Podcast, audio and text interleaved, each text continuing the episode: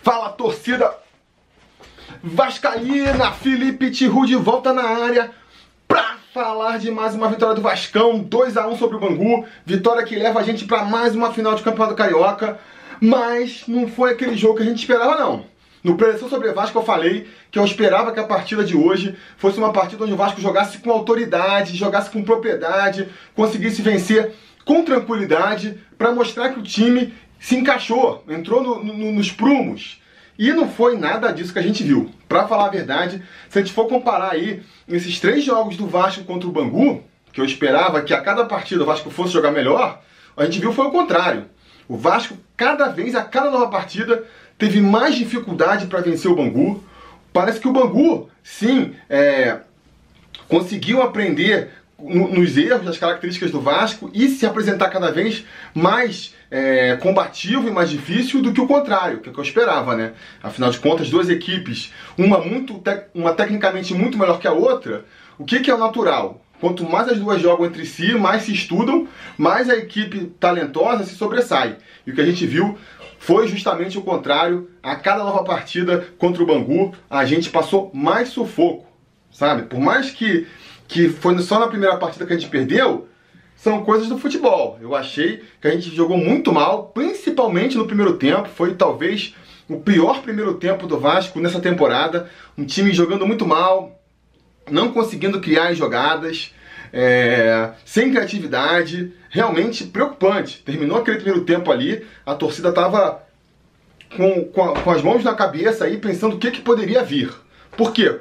A partida começou como?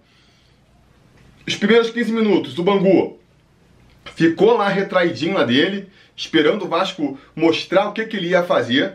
O Vasco aproveitou esse espaço que o Bangu deu, foi para cima, realmente nesses primeiros 15 minutos teve um controle da partida, tocou a bola, valorizou a posse de bola, fazia passagens ali pelas laterais. Mas, amigo, chegava na intermediária do Bangu, não conseguia criar nada. Não conseguia criar. Teve 15 minutos com a bola no pé, conseguiu dar um chute a gol. Um chute que foi numa bola do rebote do Bruno Silva lá, que nem chegou no gol do, do, do Bangu. Depois desses 15 minutos, o Bangu viu que o, que, o, que o Vasco não ia ser essa fera toda, foi soltando seus times ao, seu time aos poucos, e quanto mais o, o Bangu se solta, soltava, mais o Vasco sofria. Então pega ali os cinco minutos seguintes, até, até a parada técnica do primeiro tempo, o Bangu chegou umas três vezes no, no, gol vascaíno, com muito mais perigo do que o Vasco tinha chegado na meta do Bangu. Teve a parada técnica, teve um tempo ali para o Valentim tentar rearrumar o time, e quando volta, o Vasco volta pior. A cada minuto que passava, é, realmente é, você viu o Bangu crescendo mais no jogo, parecia que o gol do Bangu era apenas uma questão de tempo. Aí você fica. É... A torcida começa a ficar irritada com razão. Como é que pode? Três jogos contra o Bangu, três jogos passando sufoco. Começa a conta a cair para cima do Valentim. Começa a pesar do lado do Valentim. Por mais que, que a gente possa nomear outros problemas no Vasco, chega uma hora que que tem que tentar algo novo, né? Tem que tentar algo novo. E até que o Valentim está tentando, mas a gente vai falar depois. Porque eu acho que um grande problema também nesse primeiro tempo foi a falta de qualidade dos jogadores. Eu acho que não faltou empenho dos jogadores, né? Ah, vi muita gente falando, até botando a culpa do primeiro tempo num possível boicote dos jogadores, que nem a gente mesmo chegou a, a, levantar essa hipótese no vídeo que eu lancei hoje mais cedo, falando sobre a crise do vestiário no Vasco. Mas eu acho que não houve boicote de, de jogador, não. E o segundo tempo prova isso, né? Quando o Vasco vai fazendo os gols, o Bruno César vai lá abraçar o, o Valentim durante a, toda a partida. Eu acho que não faltou, não foi boicote para derrubar o treinador, não. Foi falta de qualidade técnica mesmo, né? A gente viu ali, principalmente do meio para cima, o Cáceres, que começou o ano apoiando com muita qualidade, já não teve tanta qualidade hoje. É, o ataque também, o, o Marrone fez mais uma partida ruim, abaixo do que a gente espera dele. Rossi apagadíssimo até sair contundido. Uh, o Thiago Reis não tocou na bola, mas aí nem digo que é um problema dele, né? É mais um problema é, do conjunto que não faz a bola chegar no centroavante, aquela coisa que a gente já levantava, aquela questão que a gente já levantava quando o Max ainda estava sendo titular e estava aparecendo pouco, eu falava, cara, o Max pode estar mal, mas a bola chega pouco no centroavante também. Isso é um problema. E hoje o Thiago sofreu disso aí. Ele só foi pegar a bola ali dentro da área, do jeito que ele tem que receber, aos 30 minutos do segundo tempo, né? Aí ele foi querer ajeitar e acabou perdendo, porque o, o Thiago Reis a gente sabe, né? Quatro gols, os quatro tocando de primeira. Ele tem que, ele é o cara que é só para empurrar a bola para dentro do gol mesmo. Não dá para esperar muito mais dele além disso, entendeu? E até comentei no Twitter, no grupo ali né, na hora do jogo eu falei, galera, Thiago Reis ele precisa de duas oportunidades para fazer um gol. Pois é, hoje ele teve só uma aos 30 do segundo tempo, acabou desperdiçando, passou em brancas nuvens. Praticamente não apareceu no jogo, né? Mas principalmente, o pior de tudo, o meio-campo do Vasco, que é o grande problema do Vasco essa temporada, muito mal também. Bruno Silva muito mal, não conseguia marcar e não conseguia distribuir o jogo que nem se esperava dele. É um jogador lento, né? Então, contra uma equipe veloz contra o Bangu, como era de se esperar, teve dificuldades. Bruno César tendo mais uma partida muito apagada também. Depois de fazer o gol de pênalti, quase perde o pênalti, ainda fica saindo assim. Bruno César, mão na consciência, vamos fazer uma autocrítica aqui. Tá jogando muito abaixo, muito abaixo do esperado. Foi contratado para ser uma das referências do time e, e, não tá entregando, tá? Então vamos combinar. E o próprio Lucas é, Mineiro ali pode ser o destaque no meu campo, mas fez uma partida muito mais ou menos, né? É, a gente pode até falar, pô, não dá também pro Lucas Santos ser o cara que, que leva o time nas costas, né? Ele tem que ser, tem que ter um apoio ali, pode ser, mas enfim, não consegue se destacar o suficiente para para ser esse líder do time, né? Então foi um primeiro tempo muito ruim, muito ruim, que ainda teve ali para piorar a bronca da torcida com o, com o Valentim na saída do Rossi. Vai entrar o Ian Sassi pro lugar dele, Ian Sassi que até então vinha fazendo partidas terríveis. Nessa hora a torcida se revoltou. Nessa hora, foi a hora que o cara quis jogar o sapato na cabeça do Valentim. Mas incrível, por incrível que pareça, a gente queimou a língua ali, né? Queimou a língua porque o Yansassi entrou bem na partida, foi até um dos destaques da partida. Ele vai, ainda no primeiro tempo, ele começa perdendo uma bola ali na defesa e, e dando ali o, o contra-ataque pro, pro Bangu. Ele mesmo tem que fazer uma falta ali, tomar um amarelo, senão o cara ia sair na cara do gol. O que só. Aquele ali foi o ápice, eu acho, da revolta vascaína, porque o cara me mete o Jansassi depois de um mês sem o cara jogar. O maluco na primeira jogada perde a bola na intermediária, liga um contra-ataque pro, pro Bangu. Aí a galera foi a loucura. Mas logo depois, o Jansassi ele foi fazer a jogada que foi, foi culminar no segundo chute a gol do Vasco, né? No primeiro tempo. E no segundo tempo vai fazer o gol do Vasco também, que a gente vai comentar. Mas então, um primeiro tempo do Vasco muito ruim, terrível, que nem eu falei aqui, talvez o pior primeiro tempo do Vasco na temporada. No segundo tempo, o Vasco melhora um pouco, como não podia deixar de ser, pior não dava para ficar, né? Tem a saída do Bruno Silva que estava mal, para a entrada do do Raul, que entrou bem, principalmente no, na, no ponto de vista é, ofensivo. Ele trouxe velocidade e mais mobilidade para o time que estava faltando. Então mexeu já na, né, nessa mobilidade do time. E isso já se viu a melhora do time do Vasco no segundo tempo, porque logo no comecinho conseguiu dois, dois escanteios já. Dois escanteios que é coisa que no primeiro tempo não tinha conseguido. Você vai pegar os números do Vasco no primeiro tempo, você vai ver. O Vasco não conseguiu nenhum escanteio, deu dois chutes a gol, mas nenhum deles foi na meta do gol. Você podia ter posto um cone ali no, no gol do Bangu que não ia fazer diferença, porque a bola não chegou no gol banguense. Então, no segundo tempo, só de começar a conquistar escanteio, já mostra ali um, um aumento né, de qualidade, de intensidade no ataque do Vasco. E num desses escanteios, a gente vai ter a ajuda do VAR aí para marcar um pênalti. Um pênalti que a princípio o juiz não assinalou, depois vai, vão soprar no ouvido dele lá e falar: ó, fora do lance ali no escanteio, o Lucas Mineiro tem a sua camisa puxada, então um pênalti, vê aí, o cara foi lá na televisão e falou, realmente pênalti, marcou pênalti. O que, que eu acho desse tipo de pênalti? Eu, vamos ver como é que o VAR está chegando aí, é uma tecnologia nova, é uma metodologia que tem que ser implementada, vamos ver como é que vai ser usado daqui para frente. Porque até então, antes do VAR, esse tipo de pênalti aí, o juiz só marca quando quer marcar. Só marca quando é para favorecer um time ou outro, né? Então não é porque é Vasco que eu vou, vou fechar os olhos para isso aqui. É importante a, a, apontar nesses momentos para na frente, se a gente sofrer desse mesmo mal, a gente não poder ficar ser acusado de dois pesos, duas medidas. Então vamos falar.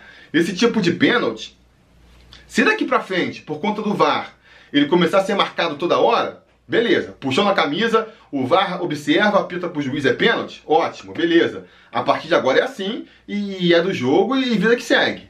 Agora, se daqui para frente a gente vir o, o VAR só soprando no ouvido do juiz quando for conveniente para as partes, aí, aí vai ser um vacilo, né? Então a gente tem que pontuar isso aqui. A, a, a verdade é que caiu do céu esse pênalti pro Vasco, porque o Vasco não vinha criando chance, tava nervoso o time em campo, dava para ver. E aí, com o gol do, do Bruno César, que quase, ainda cobrou, quase perdeu, o goleirão do Bangu ainda tocou na bola, trouxe uma tranquilidade para o Vasco. Você viu minutos depois, é, assim que o Vasco faz o gol, você vê que o time fica mais leve, começa a tocar com mais tranquilidade. O Vasco meio que tira um peso dos ombros ali, né? Mas continuou jogando mal, continuou jogando de forma desorganizada, continuou dando é, espaço para o Mangu. Você vê que aí passa nem 10 minutos, né? O Vasco é, vencendo a partida, podia até empatar, dá um contra-ataque pro Bangu. O Bangu tem ali a, a, o mérito de sair com velocidade no goleiro e tudo bem. Mas o Vasco, cara, não estou falando que o Vasco tinha que jogar recuado, que o Vasco tinha que recuar. Mas se você está com vantagem no placar, você não precisa se lançar feito um desesperado na, pra frente. Você tem que manter o time sempre meio com, é, composto ali. E não foi o caso. O Vasco, o, o, Bruno, o Bangu conseguiu ligar um contra-ataque e aí não vacila a defesa vascaína ali é, empatar a partida. E aí você já pensou, nossa, é, desespero, né? Vai vir desespero pro Vasco de novo aí, vai ser mais uma partida nervosa, mas felizmente, poucos minutos depois, novamente, numa bela jogada pela direita, talvez a melhor jogada do Vasco ali.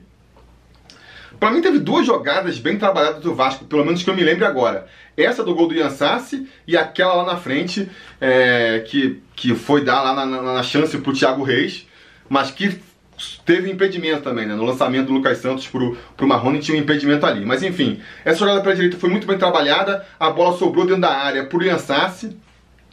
E aí não tem o que te merecer o Iansassi, fez certinho. Conseguiu driblar o zagueiro, chutou ali no canto, no, no ângulo do goleiro, um golaço do Iansassi também, que também saiu falando pra torcida, mas aí os jogadores trataram de abraçar. Isso é a coisa aí da, da. Como é que se fala? Do ego do jogador de futebol, né? O cara tá jogando mal, tá por baixo, tá jogando num time grande que nem o Vasco, o cara faz um gol, o cara vai me provocar a torcida, cara. O que, que esses caras têm na cabeça, maluco?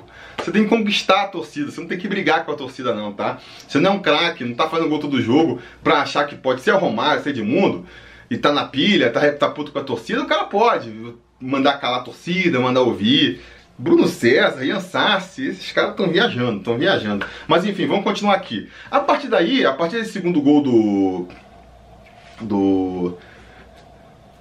do Vasco, o Bangu se lançou para frente cada vez mais, deu bastante espaço pro Vasco. Se cansaram também, já estava o time cansado, teve muita entrega do Bangu. O jogo ficou meio aberto. Acho que o Vasco até melhorou, jogou bem a partir daí, criou chances de contra-ataque, muito em função do Bangu ter partido por tudo ou nada, né? É, e aí conseguimos essa vitória. O Lucas Santos, entra, Lucas Santos entra depois no lugar do Bruno César, entra muito bem também, garoto. Espero que ele continue a ter é, oportunidades. E faz excelentes jogadas. Teve a jogada lá que nem eu falei do Thiago Reis. E no final da partida, não vou deixar passar em branco aqui, ainda teve aquele lance lá patético do, do Raul e do, e do Lucas Santos.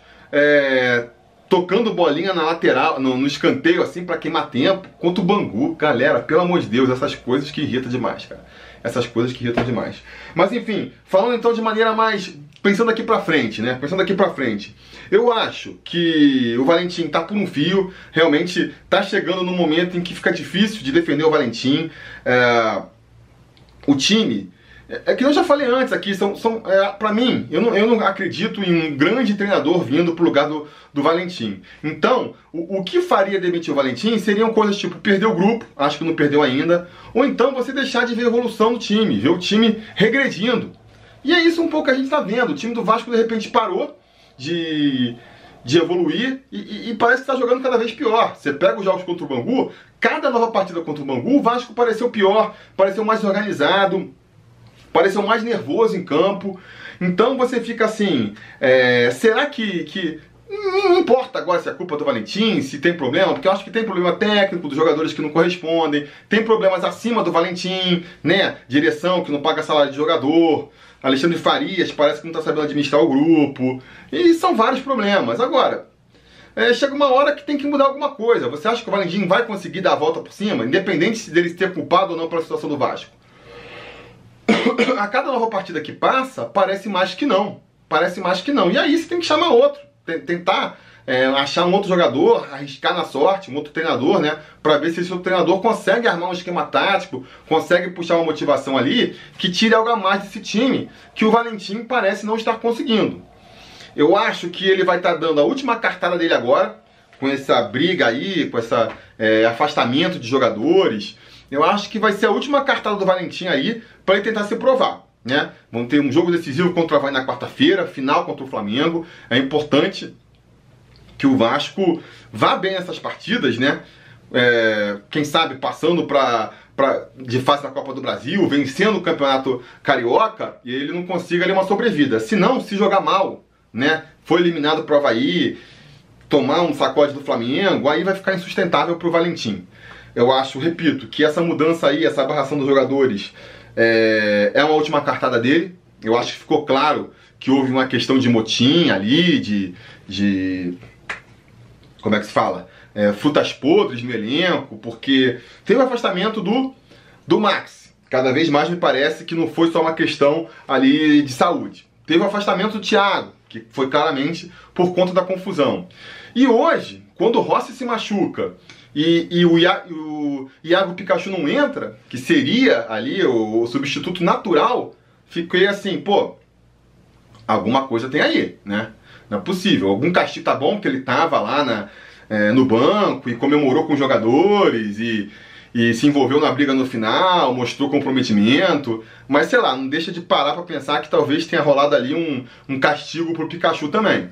Aí você, quando você para pra pensar, faz até sentido entrar o Ian Sassi, né? Não botou o Pikachu porque estava de castigo, não botou o, o Ribamar porque ele não considera que o Ribamar possa jogar de ponta, realmente cada vez fica mais claro que ele considera o Ribamar um centroavante, um centroavante que não faz gol, mas enfim. E botou também ali no final, segurou o Lucas Santos, porque já imagina o Lucas Santos como um substituto natural do Bruno César, uma vez que o Thiago Galhardo está afastado aí. É, então vamos ver, vamos ver se com essas mudanças o Ian Sassi entrou bem, vamos torcer para ele continuar nessa crescente, se mostrar um bom jogador, né? O, o Lucas Santos também entrou muito bem, se ele virar o jogador que entra no lugar do Bruno César ali a partida no meio do segundo tempo, tem tudo para crescer cada vez mais e, e ganhar é, mais espaço nesse time. E vamos ver. Confesso que estou muito preocupado. Não vou ficar vou ficar tenso até quarta-feira o jogo contra o Havaí, vou ficar tenso para a final do Carioca. Mas vamos que vamos, vamos que vamos. Sou completamente contra esse discurso aí de ah, melhor perder pro Bangu para não passar humilhação. Galera, que medo é esse? Vamos para cima do Flamengo. Flamengo é mais time, Flamengo é, tem jogadores mais valiosos. Mas, maluco, quando começa o campo ali, como já dizia o saudoso Jair Pereira, o jogo é jogado e o lambaria é pescado. Se os caras vierem achando que já tá ganho, vão quebrar a cara, vão quebrar a cara, entendeu? Então vamos para cima. Ou, na pior das hipóteses, na melhor das hipóteses, melhor dizendo, a gente ganha esse campeonato, ganha o campeonato do Flamengo finalmente aí, mais um carioca pra conta. Na pior das hipóteses, é a toma do sacode do Flamengo. Beleza, todo mundo vai ficar de cabeça quente, mas pelo menos serve para expor aí os problemas do Vasco, expor as mazelas, talvez seja o que precisa precise para o Vasco fazer uma reformulação muito maior do que só trocar o técnico. Eu acho que precisa de uma reformulação maior. O que, que PC Guzmão está fazendo no Vasco, por exemplo? A gente tem que se perguntar isso, entendeu? Então, é... pode servir para isso aí. Mas enfim, isso é assunto para outro momento, né? A gente ainda tem um jogo muito importante contra o Havaí na quarta-feira. Então vamos ficar ligados. Beleza, galera? Então é isso que eu tenho para dizer. Diga nos comentários a opinião de vocês sobre a partida de hoje a expectativa de vocês para os próximos jogos aí. E vamos conversando, vocês sabem, o debate continua aqui na caixa de comentários. Beleza? Tá combinado? Então tá combinado. A gente vai se falando.